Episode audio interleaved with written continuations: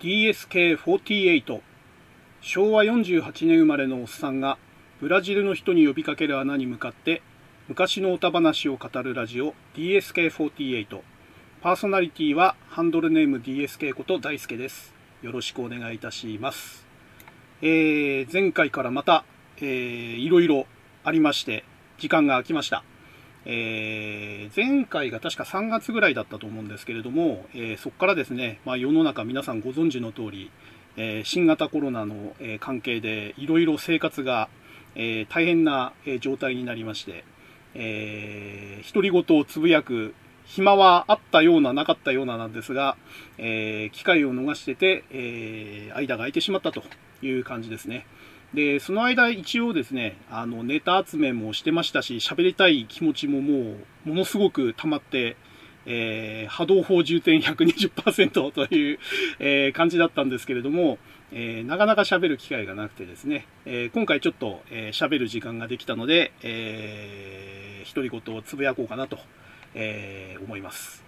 で、えー、今回は、えー、第17回になりますかね。えー、今回のテーマ、えー、特に、決めてなかったんですけども、えー、いつものごとくですね、あのリクエストが来たんですが、えリクエストの内容がですね、え昭和の、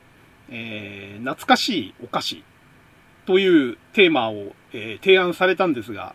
え面白そうなテーマではあるんですけれども、え私自身、えー、実はお菓子に、昭和の、えー、お菓子について語れるほどの知識がございません。えー、なぜならですね、え私の実家はバリバリの生協派でありまして、生協っていうのはあれですよ、あの、聖なる教えじゃなくてですね、あの、生活協同組合ですね、コープってやつですね、COOP、コープ。えー、コープのお菓子しか、えー、基本的に食べられない家だったので、えー、カルビーとか、え小池屋のポテトチップスではなくて、生協のポテトチップ、えグリコのポッキーとかではなくて、えー、なんか知んないけど、ジェネリックな、えー、コープのお菓子という環境で育ったので、えー、私にとって昭和のお菓子というのは、あの、遠足の時にご褒美的に買ってもらえる貴重なものだったので、えビッグワンガムとか、あの、昭和のね、あの、懐かしい、あの、お菓子も、基本的には友達が買ってたり食べたりするのを羨ましく見てるだけで、えー、私本人があの日常的に食べてるものではなかったので、えー、残念ながら面白いテーマではあったんですけど、えー、思い入れたっぷりに、えーうんちくを垂れる、え知識もなくですね、あのちょっとそのリクエストされたテーマは見送りということに、えしました。で、えー、じゃあリクエストもなくなってしまったので、えー、今回何のテーマで語るかなと、えー、考えてたんですけども、まあ、あまり下調べなくですね、あの、あやふやになりつつある私のあの記憶を頼りに喋れる内容ということで、え、今回のテーマはですね、えー、1990年代後半から、えーまあ、2000年代前半、2000年代前半というか、まあ、2010年くらいまでですかね、えー、14、5年の、えー、期間の、えー、パソコンとか、えー、インターネット文化、まあ、こういったものをちょっと語ってみようかなと、えー、思います。で、なんでこの時代設定かと言いますと、えー、私があのパソコンやインターネットというものに触れたのが、えー、大学を卒業して新社会人になって、で、会社であの配属された部署が、まあそういうパソコンとか、えー、インターネットに詳しくないとやっていけない部署だったんですね。で、まあ勉強半分、あと、まあ個人的な興味も半分で、えー、会社の、初任給とボーナスを貯めて、え、お金を用意して、で、えっ、と、多分、え、新卒の12月とかだったと思うんですけどね、年末に、えー、その貯めてたですね、資金を使って、えー、Windows 95の、えー、パソコンですね、当時出たてのですね、えー、それを買って、えー、モデムを買って、で、インターネットにつないだのが、えー、まあ私の、えー、実質的なパソコンデビューとインターネットデビューだったというところだったんですね。まああの、今の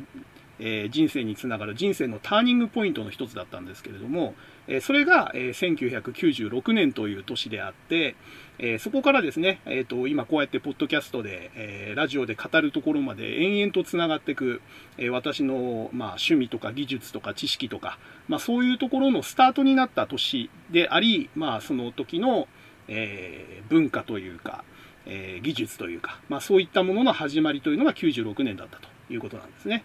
で、そこからですね、えー、ざっくり2010年ぐらいって言ったのは、あの、パソコンとかネットにのめり込んで、えー、そこに資金とか労力とか、えー、興味とか、そういうものをつぎ込んでたのが大体それくらいと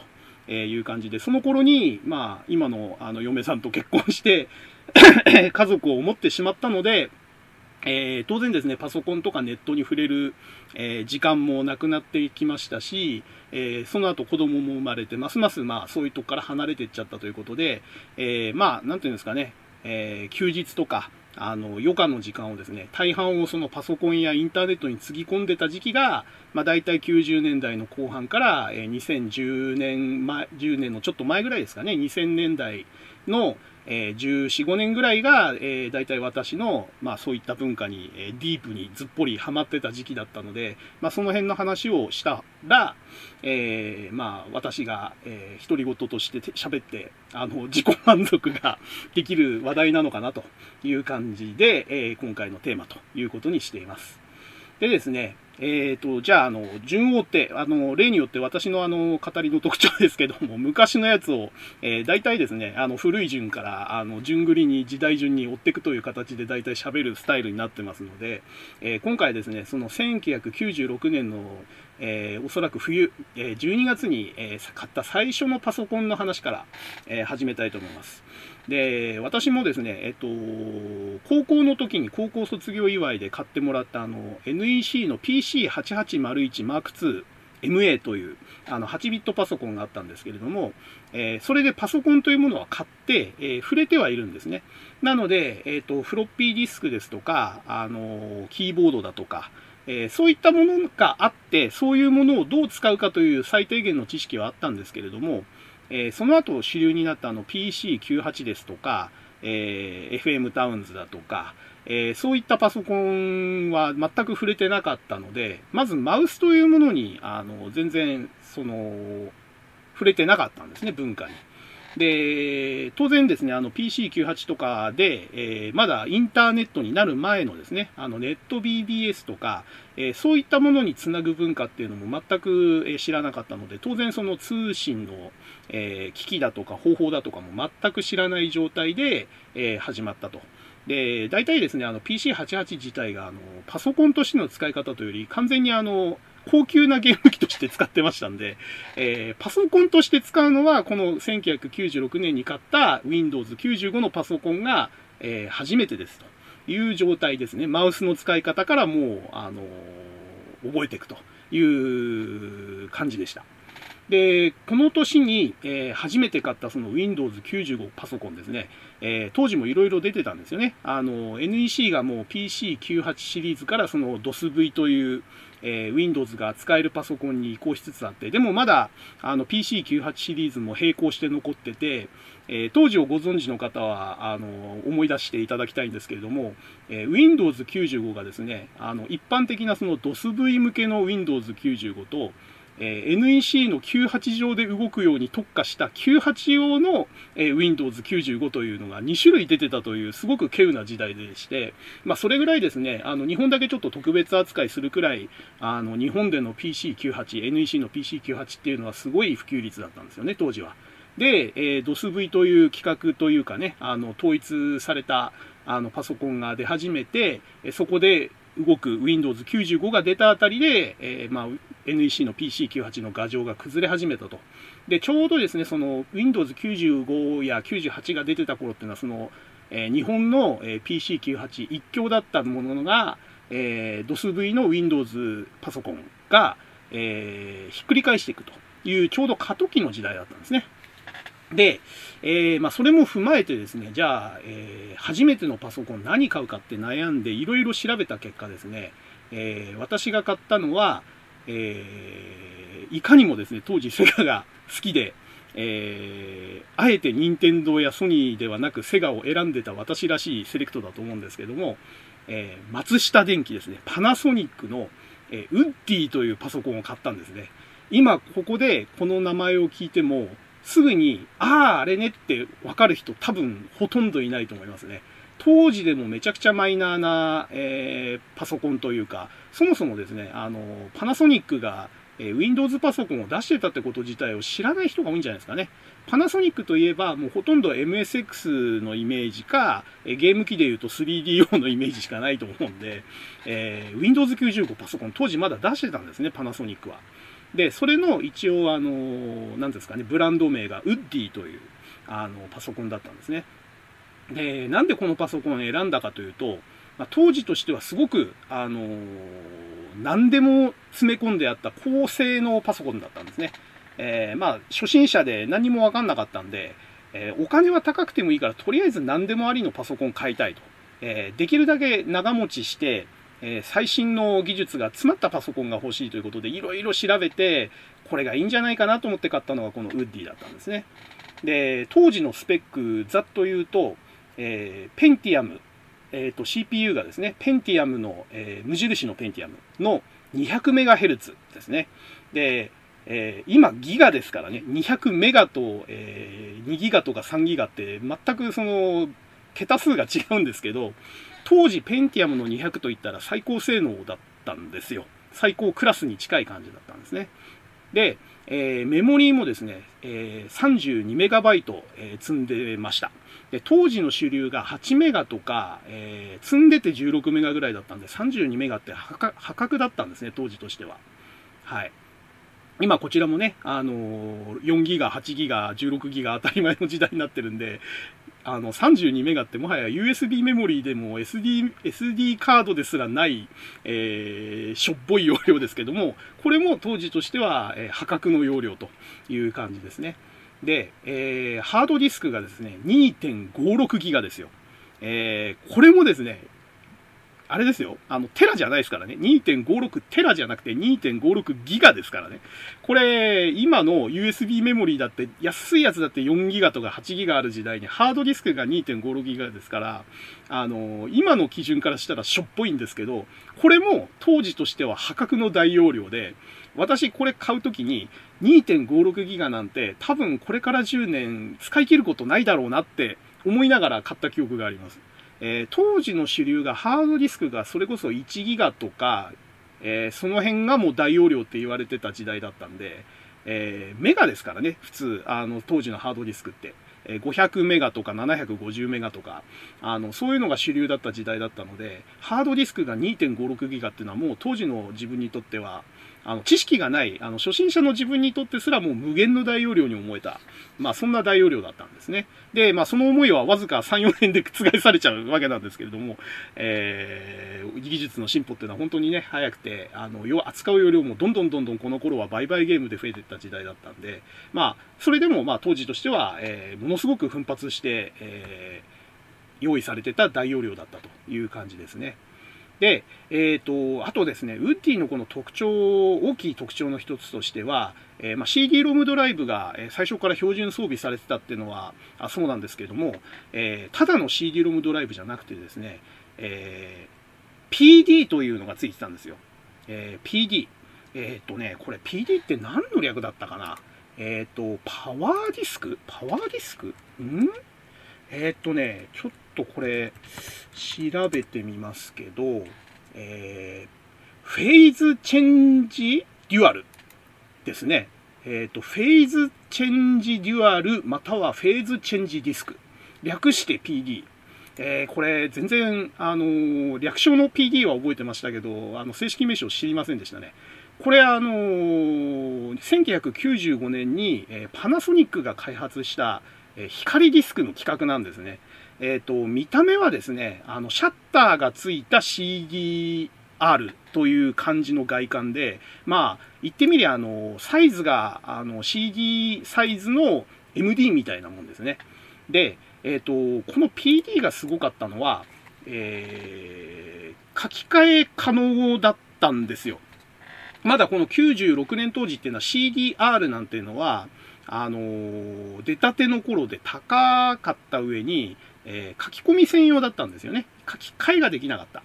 で、えー、書き換えもあったんですけども、えー、ディスクが高かったりとか、速度が遅かったりとかで、あんまりその使えなかったんですよね。でそこで、えっ、ー、と、何回でも書き換えられて、え、フロッピー感覚で扱える、えー、光学ディスク。で、しかも容量は CD-ROM と同じぐらいの容量、650メガも使えるよというのが、えこの PD だったんですね。で、この PD がついてるっていうのが僕はすごくいいなと。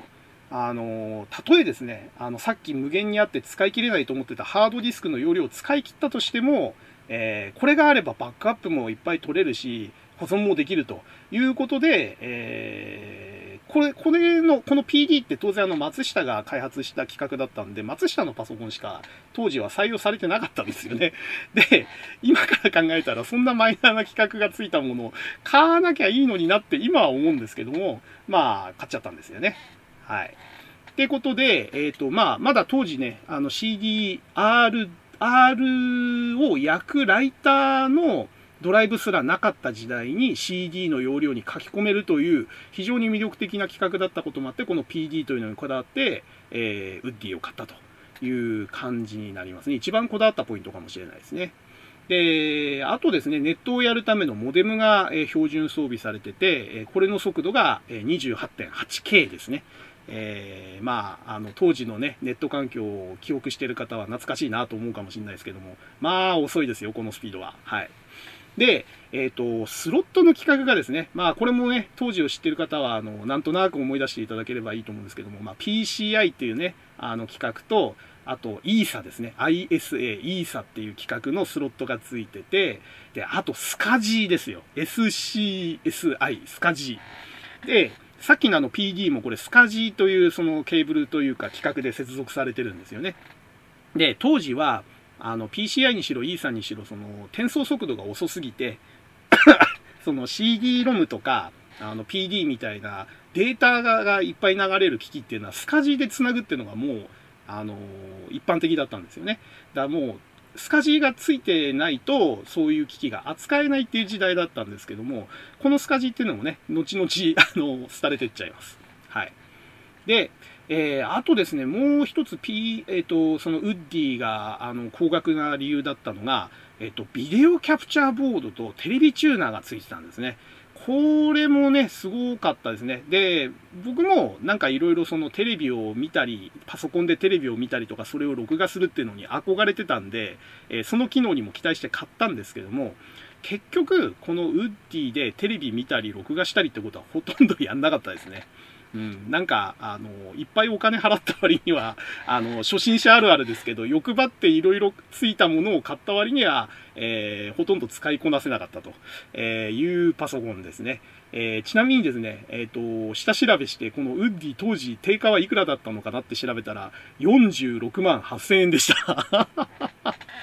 えー、今、あの、ここまで述べてきたその先進的な、え、技術と機能がついた状態で、え、あと17インチのね、まだ当時ブラウン管のでっかいモニターですね、17インチの専用モニターがついて、えもろもろ込みで、え定価が46万8000円という、あの、ものすごい高いいですね。いやー、よく、あの、社会人1年目でこれ買っちゃったなという感じですね。えー、おそらく、おそらくじゃないですけど、えっ、ー、と、定価では絶対買ってないので、かなりディスカウントされて、多分30万前半ぐらいで買ったんじゃないですかね。うん。あの、僕当時あの、カードも持ってなかったですし、クレジットカードも持ってなかったですし、あの、ローン払いっていうのが嫌いだったんで、えー、一生懸命貯めたそのボーナスとお給料の、えー、現金で一括買いを30何万ドーンと買ったような、あの、記憶がありますね。はい。ということでですね、あの、前 最初の1台目でいきなり長くなっちゃったんですけど、えっ、ー、と、このウッディを買って、えー、Windows 95というものに恐る恐る触り始めたのが、えー、まあ、私のパソコンと、えインターネット、えライフのスタートということになりますね。で、えー、これでですね、電話線をモデムにつないでですね、ピーヒョロヒョロヒョロ、ガーガーガーガー、ガチャンガシャンガシャンでね、インターネットに初めてつないだ時のその感動というか衝撃っていうのはね、あのー、当時インターネットを始めて、えー、同じような感じで体験した方には、あの、すごく共感していただけると思うんですけども、あの、電話線を通じてね、世界中のネットにつながった時のあの感動というかね、といってもまだ当時96年とか97年の当時ってコンテンツが本当に少なかったんですよ。あのー、主に見てたのは、えっ、ー、と、ヤフーはまあとりあえず見てましたよね。えー、まずインターネットといえばヤフーというイメージだったので当時は。で、えー、ヤフーにつないで、で、ヤフーがまだあのディレクトリー検索だった時代なんですよ。えー、要はその、キーワードを入れてもちろん検索もできたのかな？キーワード検索ってのが要はまだ役に立たない。データの蓄積もないし技術もなかったんで、当時のその検索っていうのはディレクトリー検索だったんですよね。あの、Yahoo のトップページに、もういろんなジャンルのそのリンクが作ってあるんですよ。えー、生活だとか、えー、それこそインターネットだとか、えー、趣味だとか、そういったカテゴリーにまず分けられてって、そのカテゴリーをクリックしていくと、さらにその下に細分化されたこうディレクトリーが、えー、どんどん出てきて、そのリンクを次々から、まあディレディレクトリーかな？リンクというかディレクトリーを、えー、掘っていくことによって、え、自分が探してるページを見つけると。え、で、そのディレクトリーっていうのは、え、区分けとかジャンル分けっていうのは、えー、Yahoo の社員の方がですね、えー、自力で探してきて自力で登録すると。もしくは、えユーザーからこういうジャンルのこういうページですよっていう申請を受けて、それを審査した上で、えー、Yahoo の方が手動で登録するという時代だったんですよね。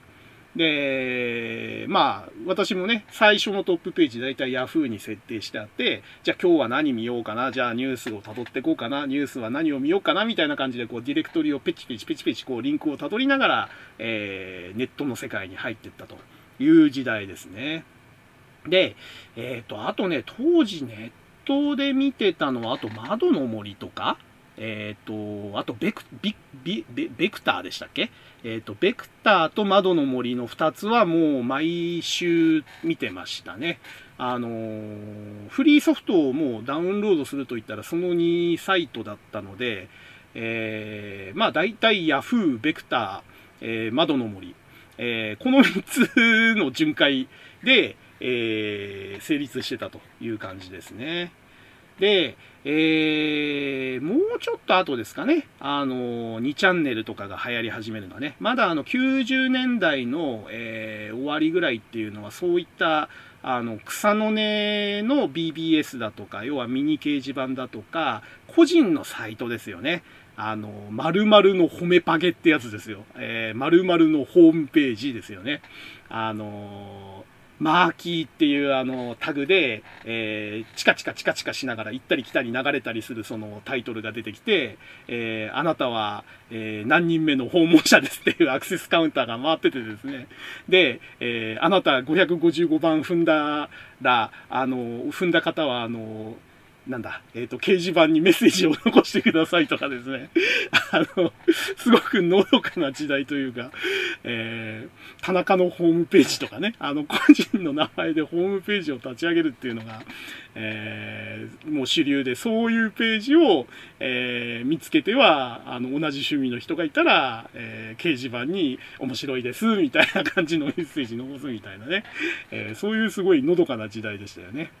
えー、で、その頃のホームページの、まあ、お約束といえば、えっ、ー、と、さっき言ったね、そのアクセスカウンターを置くとか、えー、切り板ゲットみたいなね、あの、切りのいい数字だったら報告してくださいって。言って、報告したから何があるってわけでもないんだけど、報告されると、えー、な、なんだっけ、えっ、ー、と、要は、カウンター555番を踏んだのは、えー、ハンドルネームなんとかさんですみたいなのがトップページに載るとかね、あの、延々とね、切り板のね、その、履歴が載るんですよね。あの、ホームページのトップにね。あれは何だったんでしょうね。で、あとは、あの、結構貴重だったのが、えっ、ー、と、個人のホームページに大体あったリンク集ってやつですね。あのー、例えばそのセガが趣味の人のホームページが、あって、その人が作るリンク集っていうのは大体その人の好みが反映されたリンク集になるわけですね。で、そうするとですね、さっき言った通り、その検索エンジン、Yahoo とかの検索がまだディレクトリー登録だった時代は、えっ、ー、と、例えばですよ、あの、セガのカテゴリーとかがあったとしても、そこに自分の好みとかがあるとは限らないんですよね。えー、なので、むしろ、その、同行の死が自分の目と経験で、えー、見つけてきたリンク集の方が全然価値があるわけですよ。だから、え、ー、と、個人のホームページのリンク集っていうのは、当時は本当に価値があって、もう、リンク集を、えー、ブックマークすると。個人のホームページのトップページをブックマークするんじゃなくて、えー、同じ趣味同行の市の、えー、この膨大なリンク集、え100個とか50個とか集められたこの同じ趣味リンク集みたいなのが、ものすごい貴重で、ブックマーク代わりに、それこそもうそこからスタートするぐらいの勢いで、リンク集のページを、えお気に入りに入れといて、最初にそこを開いてからリンク集を順番にクリックして、えー、見ていくみたいな、まあそういう時代でもありましたね。で、あと個人のホームページだとね、あの、相互リンクがどうのこうのとかね、あのなんか、謎のネットマナーみたいのが発生してて、あの必ず、えっ、と、ソフトをダウンロードしたときは、お礼をその掲示板に書き込んでくださいとか あの、無断リンクは禁止ですとかね。あの、リンクするときは必ずメールで、え申し込みをして、え私が許可したら相互リンクにしましょうとか、相互リンクじゃないと、え絶対うちのリンク、やっぱりホームページのリンクは認めませんとか、まあそういうなんか謎マナーが、えあった、え時代ですね。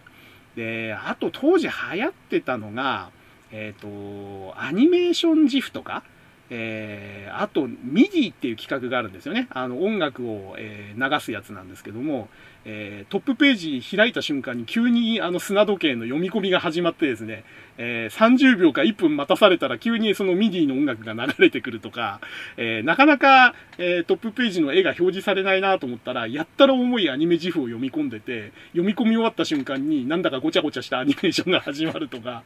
あの、容量が、あのね、通信速度がまだ足んないし、えー、パソコンの性能も低い時代にめっちゃ迷惑なことを、えー、当時やってたんですよね、文化的に。それでもなんとかその、無味乾燥な、えー、背景と字だけのホームページじゃなくて、えそういった音楽を流したいとか、アニメーションを流したいとか、そういう欲望を、えーなんとか叶えようとして、えくっそ重いトップページとかを作ってた人がいっぱいいたっていう、まあそういう時代ですね。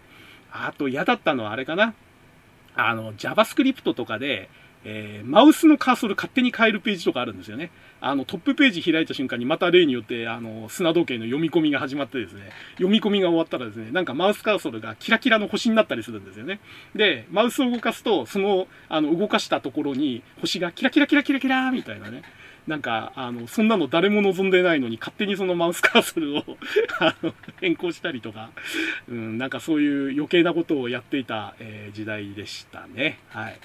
で、えっ、ー、と、そもそも、その、パソコン買ってきて、じゃあ電話線つなげればすぐインターネットにつなげられたのかって言ったらそんなことなくて、えー、まあ、今もそうなんですけど、本当は。当時はもっと、なんていうんですか、めんどくさい、えー、手続きが必要で、要はその、インターネットプロバイダーっていうところに登録して、で、そこの電話番号と、えー、ID とパスワードをゲットして、そこに電話をかけて、え、接続してからインターネットがようやく始まると。え、そういう時代だったんですよね。で、当時の、えっ、ー、と、有名なインターネットプロバイダー、思いつくだけ、えー、ちょっとざっと言いますけど、えっ、と、べっこ飴とかですね、えアルファネット、ソネット、ニフティ、ハイホー、えー IIJ、ビッグローブ、え朝日ネット、プララ、えー、もっとあったと思うんですけどね、今ざっと思いつくのそんなとこですかね。えー、あとね、あの、全国区じゃなくても、その県にしかないとか、その市にしかないとか、すっごいインターネットプロバイダーって本当、ウゴのタケノコのように当時、あの、できてたんですよね。で、どこがいいとか、どこが悪いとかね、あの、インターネットの上でも盛んに議論されてて、えー、僕もあの、最初に契約した、ちょっとね、プロバイダーとか、なんかもう名前とか忘れちゃいましたけども、当時ね、あの社員寮があったあの千葉県の松戸市かな？かあたりの、えー、多分そのローカルのネットだったと思うんですけどもね、まあ、そういったところの、えー、プロバイダーと契約して、で、この基地局に、えー、電話して、電話というか、まあ、あの要はそのモデムで、え、接続してくださいっていう情報が来て、そこに接続すると。で、えっ、ー、と、冒頭で言ったようなあれですよね。えー、ピー、ガラガラガラガラガ、ションガションガションっていうね、あの、独特のあの、モデムで繋ぐ音をして、えインターネットにつなぐと。で、当時のインターネットは電話回線経由なんで、まあ、スピードも遅いし、え電話代がとにかくかかるんですね。えっ、ー、と、家庭の固定電話で3分10円の時代でしたけども、え1時間やったらね、あっという間に、まあ、何百円、えー、かかっちゃうわけですよ。で、さらにですね、あのー、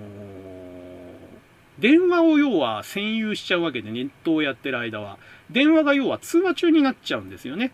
なので、えっ、ー、と、私当時ね、あの、独身寮で一人暮らししてましたけども、ネット使ってると当然電話がつなぎっぱになっちゃうんで、えー、実家の家族から時々苦情が来るんですね。お前んとこはいつ電話かけても電話繋がんねえんだけどって 言われて、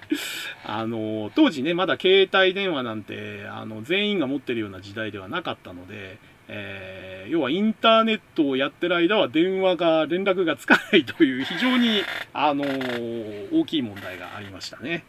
で、電話もね、結局電話があの使えないって問題と、あとやっぱり電話代が一番大きかったんで、え当時どうやって電話代節約するかっていうと、テレ放題っていうサービスを使ってましたよね、皆さん。えー、もう覚えてる方も少なくなってきたと思うんですけども、えーと、要はその夜間は、えー、起きてて電話使う人が少ないから、そこだったら電話料金安くするんで、バンバン使ってくださいっていうのが、えー、当時、もう NTT でしたよね。NTT がやってたそのテレ放題っていうサービスで、え、夜の11時からですかね、23時から、えーと、次の日の朝の7時か8時ぐらいまでの、えー、8時間か9時間ぐらいの時間帯だったと思うんですけども、そこだと、えー、通常の3分10円より、えー、安い値段でつなげられますよということで、え当時テレホタイムなんて言ってましたけどね、あの夜の23時になった瞬間に一斉にみんなつなぎに行くわけですね。あの22時59分ぐらいでこうパソコンの前でもうあとは接続ボタンを押すだけって状態で待機してて、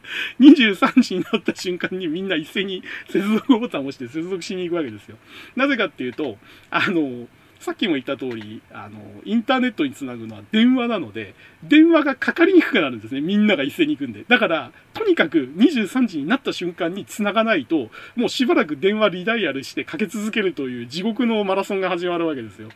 えー、特にね、地方局とかで、あの、受付が少なかったり、回線数が少なかったりするところは、もうテレホタイムになると、最初で繋がるか繋がらないかが勝負で、もう一回繋がらなかったら、えー、20分ぐらいずっと リダイヤルして繋がんねえなんていう状態もザラだったという感じで、えー、テレ放題の、時間帯っていうのは当時はすごい戦争でしたね。えー、まず、誰よりもいかに早く繋ぐか。で、一回繋げたら、いかに切らないかなんですよね。で、当時の、えー、インターネットっていうのはすごく不安定で、あの、勝手に切れちゃうこともあるし、もう遅くて遅くてどうしようもなくて、ハングアップしちゃったりすることもあるんですよ。で、ハングアップするとしょうがないんで、Windows 95強制的に終了するわけですよね。でそうすると当然ダイヤルアップ接続も切れちゃって、で、再度繋ぎに行くと、えー、いつまで経っても通話中で繋がんねえよと、えー、いうことで、えー、いかに早く繋いで、その一回繋いだ電話回線を離さないかというバトルが、え、当時は行われてたという時代ですね。はい。えー、そうですね。まあ、90年代、2000年代に入る直前ぐらいっていうのはそんな感じですかね。うん。で、え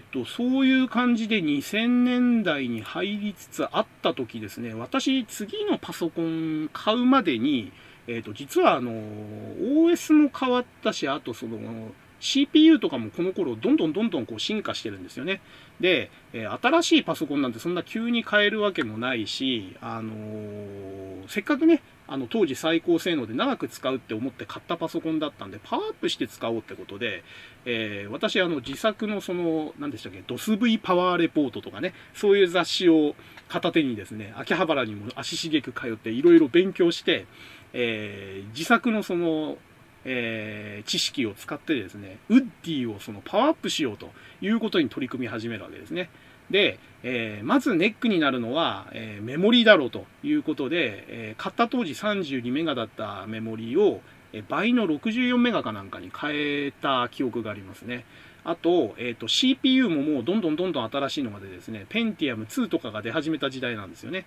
で、えー、ペンティアムの200だともうちょっと限界だということで、いろいろ調べて、えー、あえてですね、ここもまたあのセガファンの私らしい選択なんですけども、えー、インテルのペンティアム2ではなくて、えー、AMD というメーカーが出してた、えーと、K62 というやつですね。えー、K のアルファベットの K の数字の6の、えー、ハイフンの2だったかな K62 っていうあの CPU を買いましてこれの周波数が確か300メガえーと、だからペンティアムの200から K62 の300に、えーと、CPU を換装したということをやりました。でこの CPU の換装っていうのがまためんどくさくてですねあのー、CPU のチップを挿すソケットっていうのがあのマザーボードっていうその基板にあるんですけれどもそもそもそのソケットの形とかが全然違うんですよね。会社も違うし、えー、技術の進歩もあって、えー、大きさもピン数もえー、そもそも内容の電圧とかも全然違うわけですよ。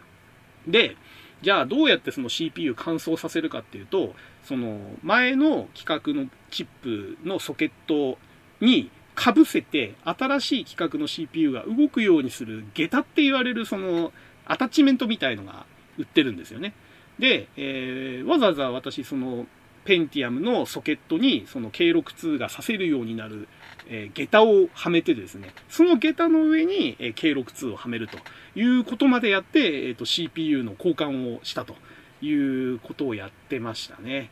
で、えー、あとですね、えー、やっぱりあの CDR がこの頃どんどんどんどんこう安くなって、えー、市場に溢れ始めた時期で、え、PD じゃもうダメだと。要はその PD っていうのはデータは記録できるんだけども CD のコピーとかができないんですよね。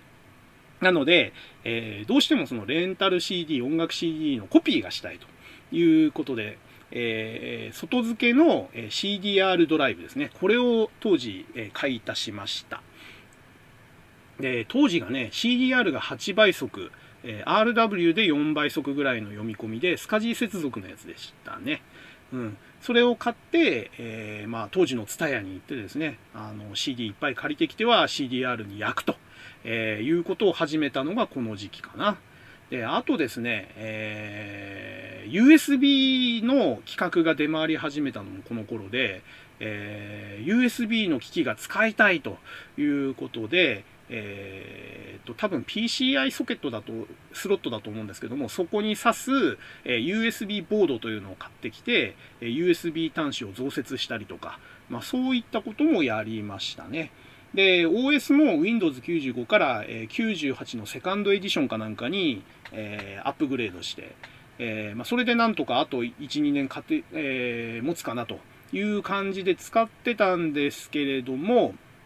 え結局ですね、2000年のちょっと前かな、99年か2000年ぐらいに結局買い替えちゃうんですよ。ここまでお金と手間かけてパワーアップしといて。やっぱりですね、あの、技術の進歩がすごくて、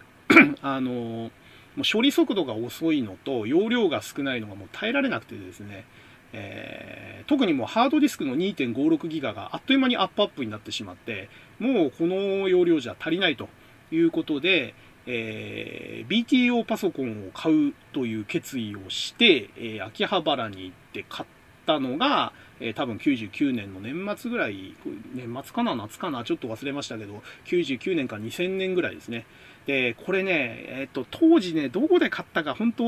よく覚えてないんですけど、うっすらした記憶では、あの、お名前聞いて、えって思う方いるかもしれないんですけど、確かですよ。確かお店の名前が PC バンクだったと思うんですよ。で、PC バンクって聞いて、秋葉原の PC バンクって聞いて、あーって思う方いると思うんですけど、私も、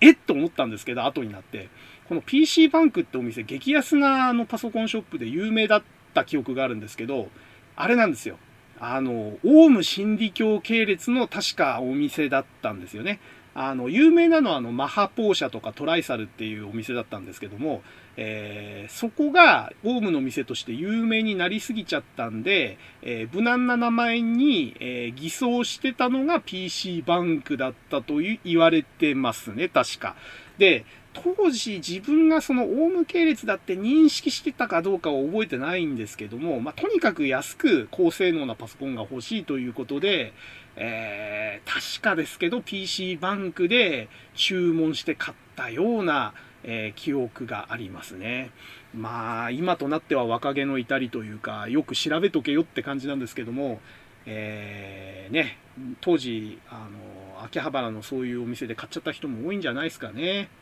で、えー、当時買ったパソコンが、えー、ペンティアム3だったと思うんですよね。CPU がペンティアム3の500メガかなんかのパソコンで、えー、メモリももうね、最初から64とか128とか確かついてたような気がしますね。で、ハードディスクがやっぱりもう倍、10倍以上になってて、40ギガぐらいのものを買ったような気がします。で、BTO パソコンなんでもう自分の望むパーツ大体付けられるんですよね。で、グラフィックボードも、あの、やっぱり重要だなっていうのが、ウッディ使ってて感じたので、えっ、ー、とね、当時 2D グラフィックに強いって言われてた、えー、マト、マトロックスっていう会社かな？マトロックスっていう、あれなのかな？ブランド名なのかな？の、えー、G400 っていうあのグラフィックボードをつけたような記憶があります。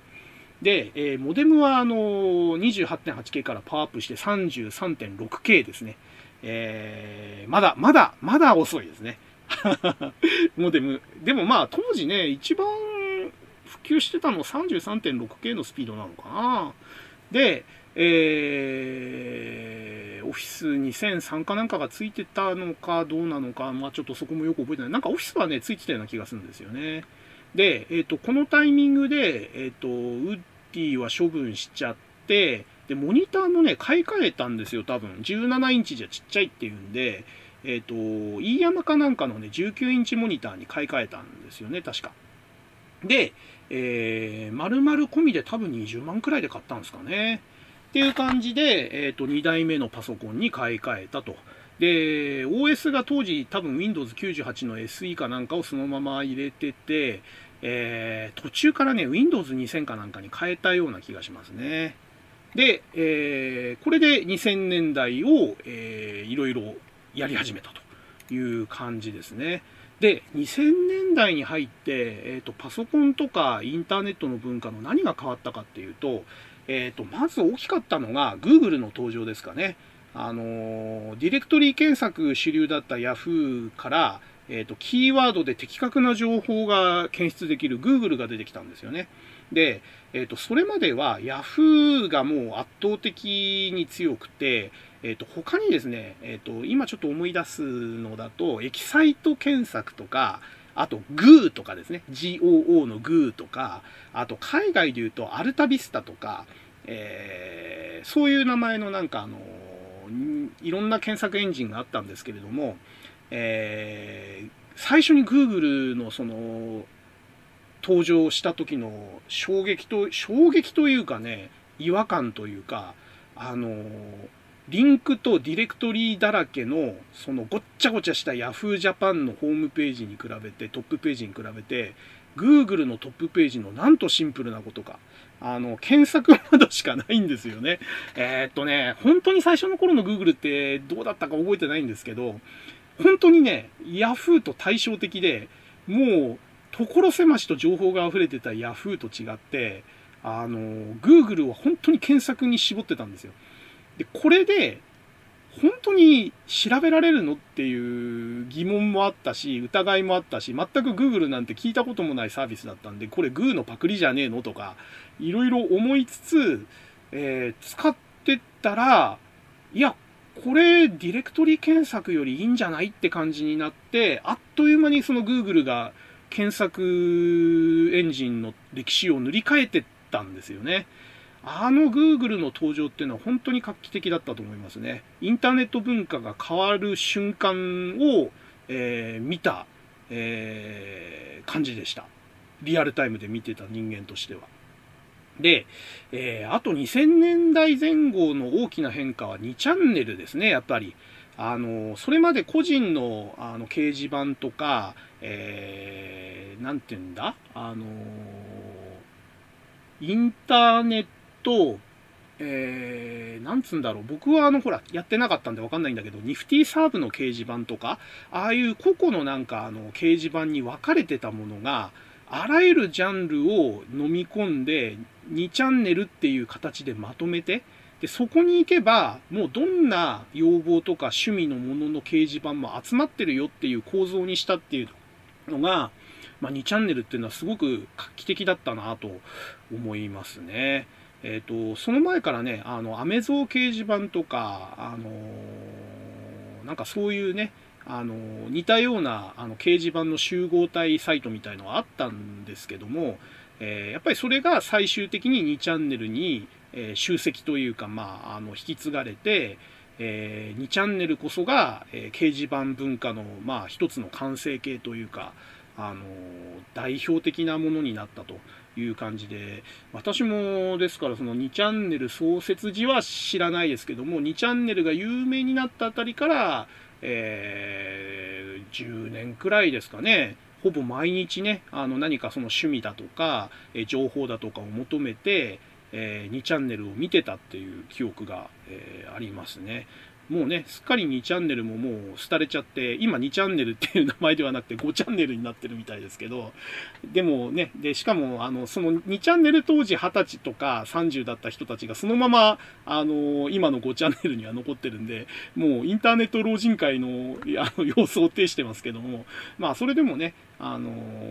あの文化っていうのは、やっぱり当時としては画期的だったし、すごく便利だったっていう、あの思いがありますね。結局 Google で検索性が上がったとしても、まだまだそのインターネットの情報とか、えー、そのデータベースの蓄積という面ではまだまだ初期の段階だったので、本当に必要な情報っていうのをなかなかこう手に入れるのが難しい。で、そういったものはやっぱりその掲示板で同じ技術とか同じ思考、同じ趣味、えー、を持ってる人との情報交換の方が、えー、早いし便利っていう時代だったっていうところが、えー、あるかなと思いますね。はい。で、えー、っと、あとですね、この頃やっぱり容量、あの、その CPU の容量だとか、ハードディスクの容量だとか、メモリの容量だとか、えー、急速にその大きくなっていったっていうのもあって、やり取りされるデータがどんどんどんどん大きくなっていったんですよね。えー、当時はですね、でかいその、え、JPEG ファイルだとか GIF ファイルを貼るだけでもアップロードするにしろダウンロードするにしろ、えー、めちゃくちゃ時間がかかってたのが、え、だんだんその、まあ、まだネットのスピードは遅かったんですけれどもその要はやり取りするときですね、保存することができるようになったんですよね。前はそのちょっとでかい JPEG ファイルは落とすのも大変だったけど、そもそも保存ができなかったんですよね、容量がでかすぎて。ところがもう、あのハードディスクの容量とかが上がってきて、そういったでかい写真ファイルとかイラストファイルを簡単に保存できるようになってきたということで、で、あとそれをやり取りするね、あの CDR みたいなあの媒体も出てきたということで、そういったファイルのやり取りがだんだんこう頻繁に、え、なってきた時代ですねで。そういうものを電話回線みたいな不安定で速度の遅いものでどうやって落とすかという、え、時代になってきて、え、まずあのファイル分割という感覚か、え、考え方が出てきたんですね。あの、容量でかくなってきたけど、そのまま丸々1個だと落とせないと。落とすのに時間かかりすぎるし、途中で失敗した時のダメージがでかすぎるってことで、えー、いくつにも1つのファイルを分割して、その1個1個を落とした後、後で結合しようという、あの、そういう時代がありました。これ90年代後半から2000年代前半って割とメジャーというか普通の考え方だったと思うんですけど、えー、でかい容量のファイルを10個ぐらいに分割してですね、10個全部落とした後、えー、キーになるファイルを使って、え、元の1個のファイルに戻すと、えそういうソフトが、え配布されて、で、それを使って、えダウンロードした後は結合するよという、えそういう文化がありましたね。今じゃちょっと考えられないですけどね、アホみたいに手間かけてやってたってことですね。で、またですね、あの、ダウンロードも、えっ、ー、と、さっきも言った通り不安定で途中で切れてやり直しなんてやってらんないんで、えっ、ー、と、ダウンロードのレジューム機能っていうのがついたダウンロードソフトを使うんですよね。えっ、ー、と、海外製で言うと GetRight っていうソフトがあって、えー、要は途中でファイルのダウンロード失敗して途切れちゃってもう続きからできるんですよ。で、こういったものを使って、えー、その分割されたファイルをちまちまちまちまですね、落としてはケツ越しみたいなことをやって、ファイルのやり取りをしてたということですね。えー、レジューム機能対応のダウンロードソフトって GetRight が当時有名でしたけど、あと、これも海外製だったかな、リゲットっていうのもありましたね。あと、国産だとイリアっていうのが有名で、えっ、ー、と、イリアのえー、後継ソフトかなんかでアーバインとかっていうのもありましたね。あのー、もうこういうね、ダウンロードソフトなんてもう、もう10年以上使ってないですね。要はそんなことしなくても一瞬に近いスピードで落とせるようになっちゃったんで、本当にこういうレジューム機能がついたダウンロードソフトの需要っていうのは本当にあの時代ぐらいしかなかったんだなっていう。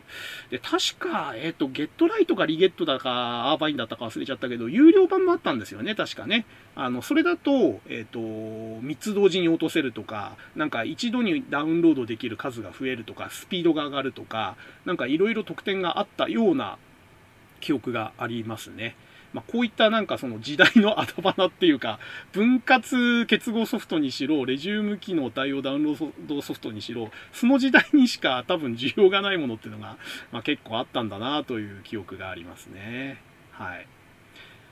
えー、っと、あとはそうですね。で、このパソコンの後に、えー、っと、今度2003年か4年ぐらいですかね、にまたパソコンを買い替えて、で、この時買ったのが NEC のバリュースターを買ったんですよね。で、なんで今までその、今までというか、その前回は、えー、パソコンショップの BTO で買ったのになんでまた NEC に回帰したのって話なんですけど、これ単純に、えっ、ー、と、インターネットの情報かなんかで、たまたまセールをやってたっていうのを見ちゃったのと、えー、このバリュースターがね、水冷モデルだったんですよ。あの、すごく言う、あのー、珍しい。要はその冷やすのに空冷、クーラーで、えっと、空気を送って冷やすんじゃなくて、中にその、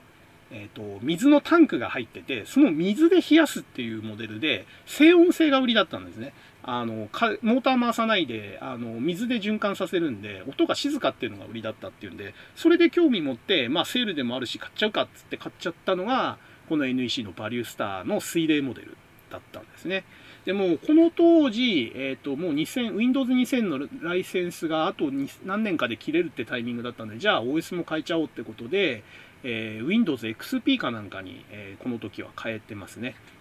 で、例によって、え、安さ重視で、えー、性能も欲しいということで、えっ、と、AMD のね、アスロンかなんかの、え、ー、と、CPU を積んでたやつのはずですね。えっ、と、アスロンの64かなんかで、えっ、と、もう周波数が1ギガ超えしてましたね。1.8ギガぐらいでしたかね。だその前に買ったやつが、ペンティアム3の500ですから、もう周波数だけで言うと 3倍以上のあの違いがあったと。だこの辺、なんかその2000年前後から2000年の中盤ぐらいの間で、なんかそのパソコンの技術的な飛躍っていうのがものすごくて、CPU のその性能も周波数もドッカーンと上がって、メモリーとハードディスクもドッカーンと上がってみたいな感じで、ここら辺がそのなんかパソコンの性能の変化が一番激しかった、え時期かもしれないですね。で、メモリもね、最初から256メガぐらい積んでたと思います。まだギガいってなかった気がしますね。で、えっ、ー、と、ハードディスクがこの辺でも100ギガを超えて160ギガぐらい。だんだんだんだん、あのー、15、6年前の話ですけども、今のもう、あの、内容というか単位に近づいてる時代ですよね。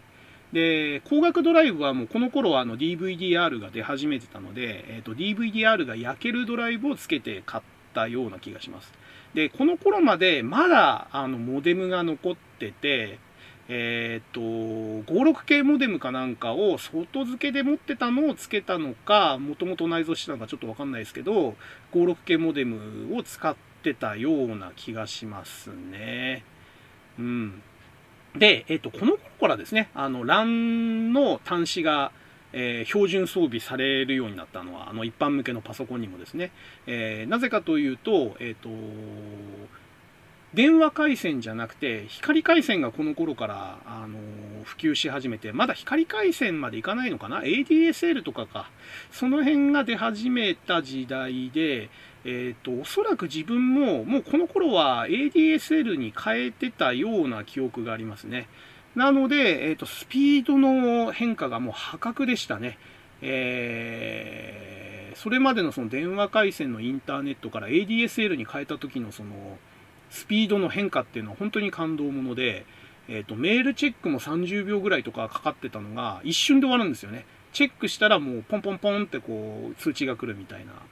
あの、その衝撃っていうのはすごいですね。あと、ね、えー、写真とか絵とかも、それまではこう、なんか、あの、コマ送りみたいにこう読み込んでたものが、えー、一瞬でこう表示される。一瞬っていうかもう、読み込んだらもうすでにある状態で出てくる、表示されるっていうのが、やっぱりもうね、そのネットの速度の進歩っていうのは、もう快適性、利便性、すべてに直結することなんで、この頃にようやくインターネットが実用段階というか、今のものにほぼ同じクオリティになったかなという感じですね。はい。で、このパソコンが水冷モデルでセールだったとはいえ多分20万くらい、これもやっぱりお金かけて払って使ってますね。はい。で、えーと、この頃ですかね、えーと、流行ってたものは何だろうな、2000年代中盤くらい。えっ、ー、と、MP3 とか僕いろいろやってた気がしますね。もうちょっと前かな、MP3 が流行ってたのは。あの、音楽ファイルですよね、要は。あの CD を、えー、エンコードっていう処理を通して MP3 ファイルに変換して、えー、パソコンに蓄積していくということを、えっ、ー、と、多分ね、もうちょっと前ですね、えっ、と、2000年代の頭ぐらいからですかね、えっ、と、ずっとやってたような気がします。あの、インターネット見ながら、え裏でそういうその MP3 ファイルを使、作るみたいなことを、えよくやってたような気がしますね。で、エンコーダーもね、当時あの、フラウンホーファーっていうそのドイツのメーカーが、えー、その著作権を持ってて、あの、有料じゃないと使えないみたいな、なんか縛りがあったんで、えどうやってそのタダで使うかみたいなのがいろいろ試行錯誤されてて、え、ー、と、フリーでその著作権に触れない形で作ってあるレームっていうエンコーダーがあったりとか、え、純国産の午後のコーダっていう午後の紅茶のパクリなんですけどエンコーダーのコーダで午後のコーダっていうエンコーダーがあったりとか、ま、そういったものを使って、え、ー、と、CD から、えファイルを MP3 に変換するっていうことを、えやってましたね。で、えっ、と、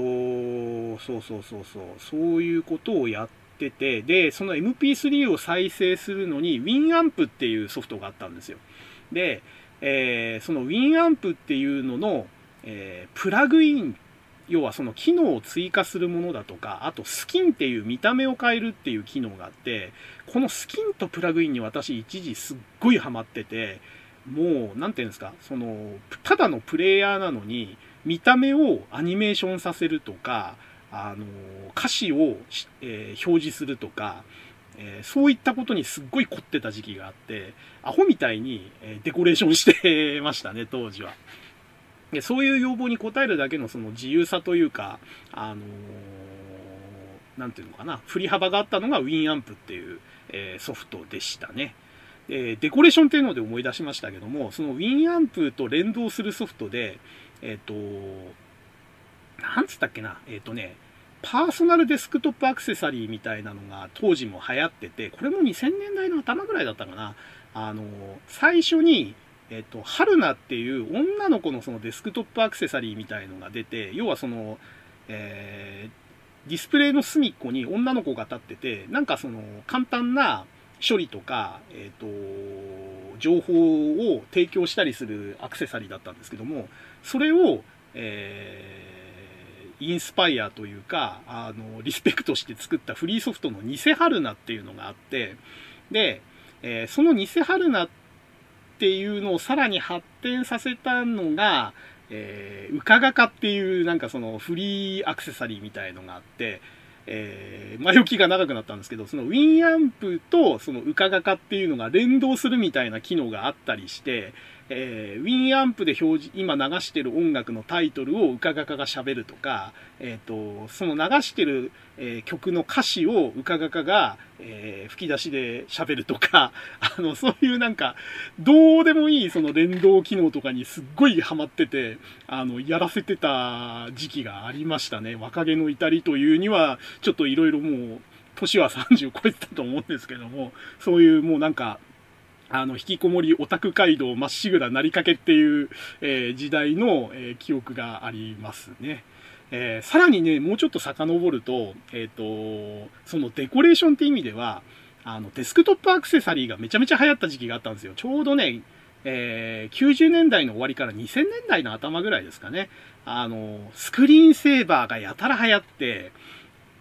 あの、めちゃめちゃ凝ったスクリーンセーバーがいっぱい出たりとか、あとデスクトップアクセサリー集みたいのが何千円っていう価格で売られてて、当時まだあのインターネットでそういうでかい容量のものを配布するような速度でもなかったし、データ容量もなかったんで、CD ロムかなんかにその詰め合わせで入ってる壁紙集だとか、アイコン集だとか、えマウスカーソル集だとか、システム音声集だとか、そういったものをセットにしたデスクトップアクセサリー集みたいのがあって、で、当時エヴァンゲリオンがね、めちゃめちゃ大ヒットしてたんで、エヴァンゲリオンのデスクトップアクセサリーとか僕も買いましたからね、CD ロムで。で、システム音声でエラーが出ると、あの、ソウリュアスカラングレーがあんたバカっていう声で、あの、公式の声でエラー音声を喋るとか、くだらないことを本当に、なんであんなにお金と手間暇かけてやってたのかなって今なら思うんですけど、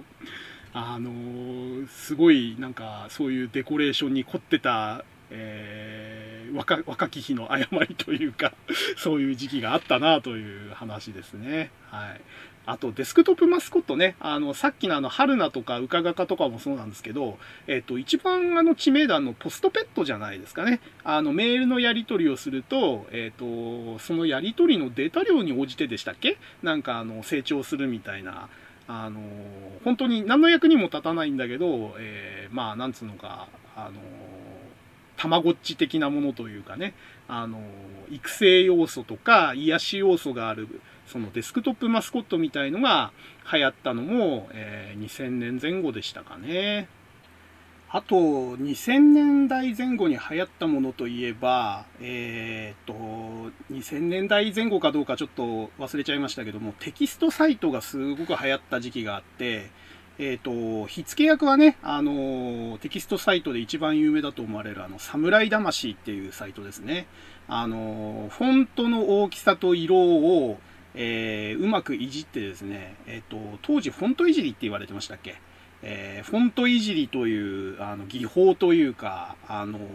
そういうスタイルをえ生み出して、えテキストサイトとして侍魂が一躍こう有名になって、で、それの、えリスペクトというか、えー、同じようなテキストサイトっていう、あの、フォントいじりをする、えー、ネタサイトというかですね、そういうのがすごく流行った、え、時期が2000年前後だったような、え記憶がありますね。で、当時他に、えっ、と、印象に残ってるのが、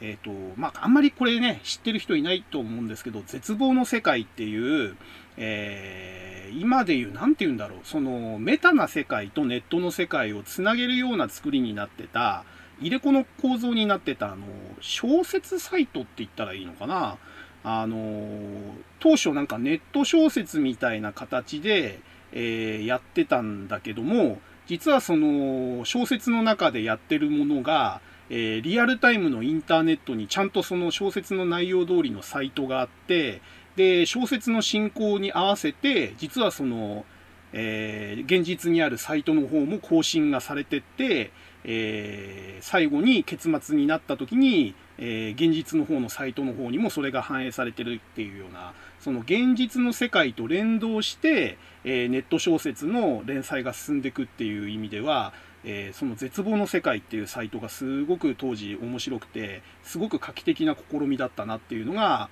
えー、記憶に残ってますね。え、ー、と、あとテキストサイトの流行と並行して出てたのが、そのニュースサイトみたいな、あの、個人サイトがすごいいっぱいあって、え、ー、と、覚えてるタイトルで言うと、加藤祐家断絶だっけ？なんか加藤祐家なんちゃらっていうニュースサイトとか、あと、今もたまに話題になりますけど、あの、治癒12歳っていう、あの、バーチャル、えー、ネットアイドルだっけ？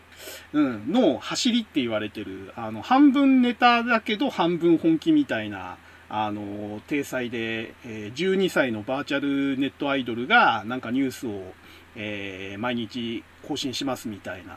え、サイトだとか、えー、あとスモールニュースとか、うん、なんかそういう感じの、あの毎日すごい膨大な量のニュースをまとめてこう流すサイトっていうのがいくつかあって、えー、で、大体そういうのをまとめてる人は趣味がオタクの人なんで、えー、ニュース内容もまともなニュースというよりはもう完全にオタク系の世界の、えー、ニュースばっかり集まるんですけれども、えー、まあね、当時そういうニュースを自力で集めるっていうのは大変だったので、え、だんだんね、自分で検索したり、自分のお気に入りサイトから一生懸命その細切れの情報を、え、巡回して集めるっていうことはやらなくなって、え、そういったそのまとめサイトに近いのかな、今で言う。えそういう毎日更新する、その毎日オタク界隈のニュースを集めて、えリンクを貼ってくれる、そういう個人ニュースサイトを見るようになったのが多分2000年代の頭ぐらいの話かなという、え記憶ですね。はい。という感じで、えっ、ー、と、まあ、インターネットの使い方自体が、えー、僕がそのインターネットに触れ始めた90年代の後半よりも、やっぱりそのネットのスピードが上がった、その、あの、単純に通信速度が上がったというのと、えー、情報量、データ量が圧倒的に増えたっていうのと、あと、やっぱり使い方が変わってきたっていうことですよね。えっ、ー、と、ただ単に個人の趣味を集めて、えー、まとめて置いておくだけっていう使い方だったのが、えリアルタイムのニュースや情報を集めてどんどんどんどん更新をしていくみたいな、えー、まあ、インターネットの使い方が10年くらいでもかなりあの最初の頃と、えー、それ以降では変わってきたという感じの歴史をちょっとリアルタイムで自分は見てきたので、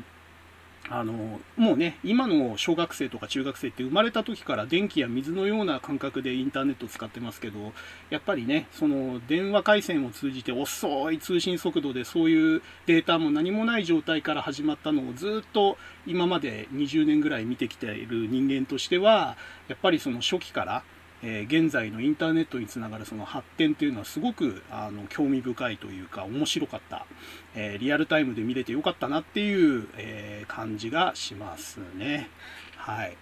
で、え、ー、とまあ、インターネットの話をするんだと、えっ、ー、とまあ、切っても切れないのが、あの、インターネットのウェブブラウザーの話ですね。えー、まあちょっとね、えー、あんまり長々やるときりないし、ネタとしてはこのネタってすごい語るとこいっぱいあるんですけども、えっ、ー、と、ブラウザの話をして、今回はちょっとおしまいにしますかね。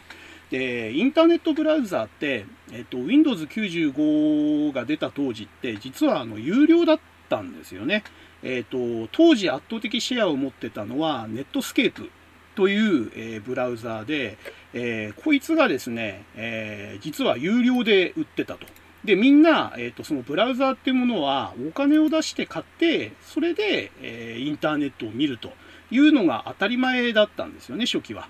で、ところが、えっ、と、後発でマイクロソフトがインターネットエクスプローラーを、え、開発して、これも実はあの Windows 95の当初は確か別売りだったんですよね。Windows 95プラスとかっていう、その、アクセサリー集じゃないけど、なんていうのかな。えっ、と、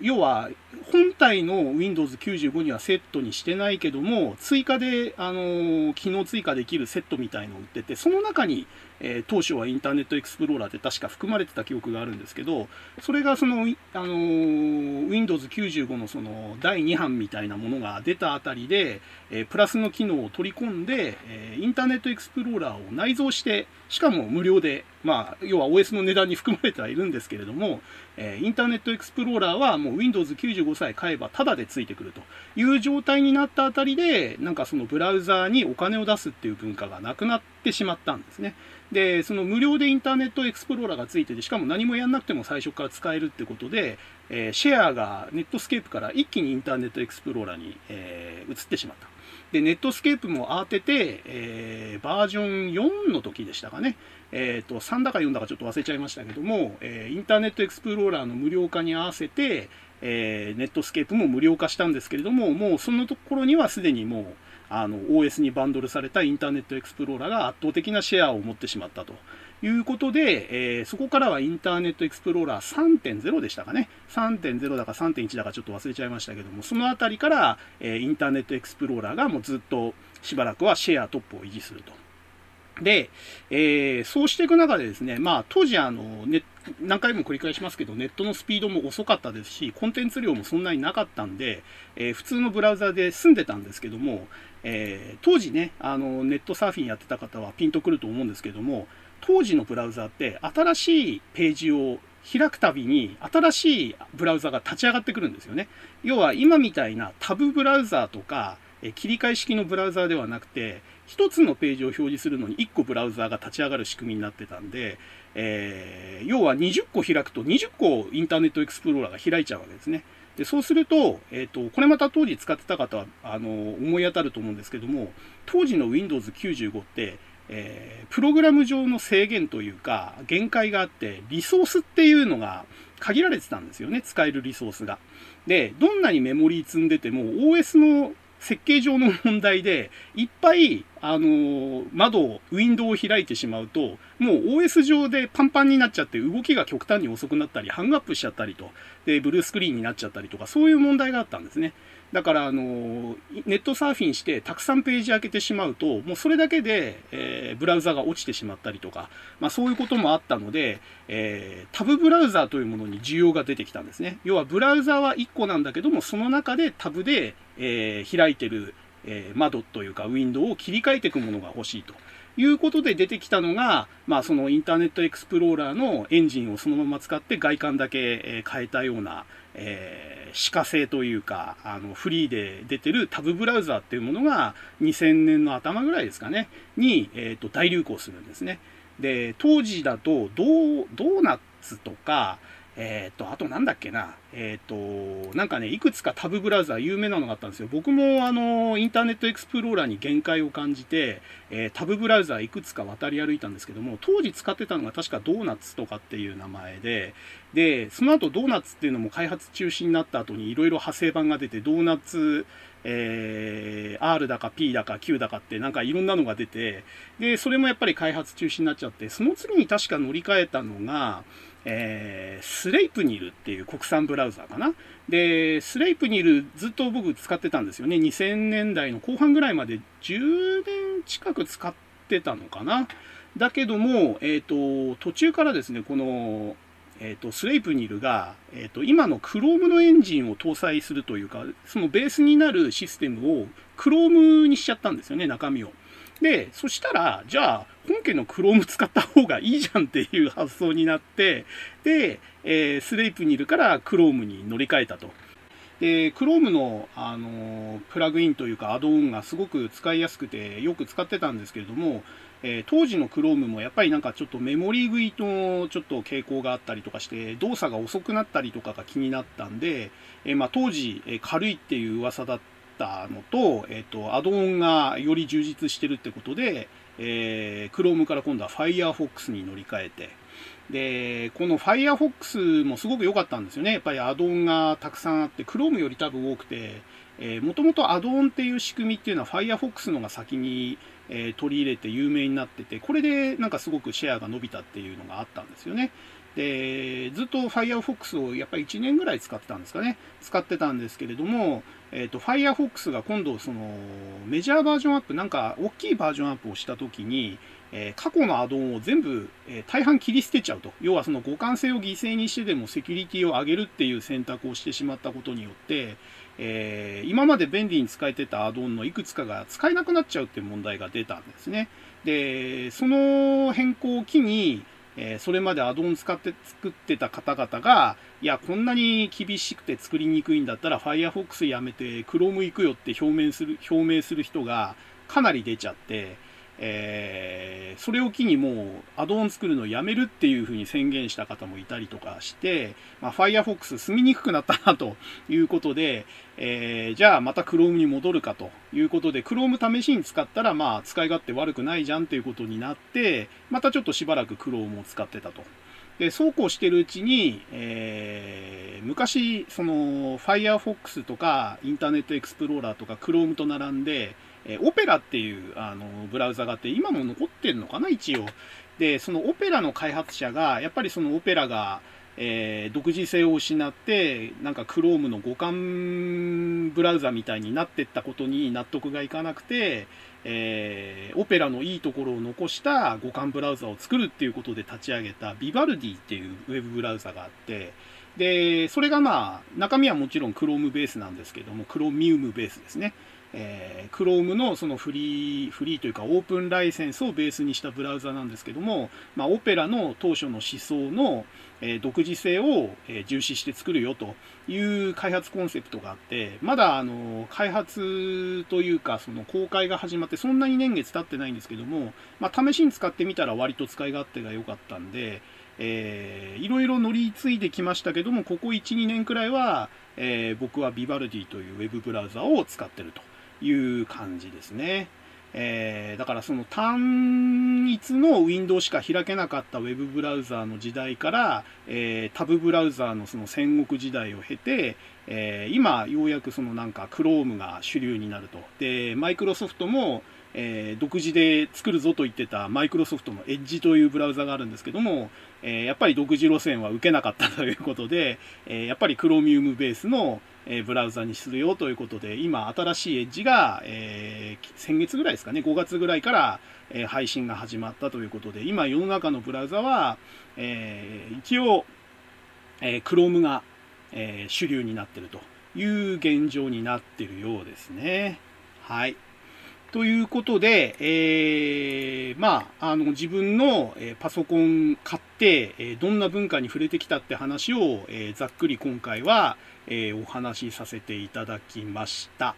えー、他にもね、いろいろね、語りたい話いっぱい、えー、あるんで、何せこの10年から15年ぐらいの期間っていうのは、えー、生活の中心が本当にパソコンとインターネットで、えー、そこに、えーと、自分の趣味が入ってきたりとか、え思考が入ってきたりとかっていう感じで、生活の中心というか休日の過ごし方のかなりの部分をそのインターネットの世界が占めてた時代が長かったもので、えこのインターネット文化とかパソコン文化に関する話っていうのはもういくらでも掘り下げられるテーマなので、え今回はですね、まあそういった感じでさらっとですね、えー、自分がそのどういうパソコンと、え、インターネットの文化に触れてきたかっていうところのお話を、え、簡単にしたところで、えー、一回締めたいと思います。まあ、そのうちまた、あの個別にね、掘り下げる話はしたいと思いますので、えまあ、リクエストがありましたら、えー、ぜひお願いいたします。えー、ではですね、えー、次が次回になる、えー、次回がいつになるのかちょっと保証はできないんですけれども、えまたね、喋るテーマが固まって喋るタイミングがあったら、えちょっと独り言をつぶやこうかなと思います。はい。じゃあ今日はここまでにしたいと思います。えこれまで喋っていたのは、えハンドルネーム DSK こと大輔でした。それではまた、え次回聞いてくれるブラジルの方がいたら、え私の独り言を聞いてください。それでは、さようなら。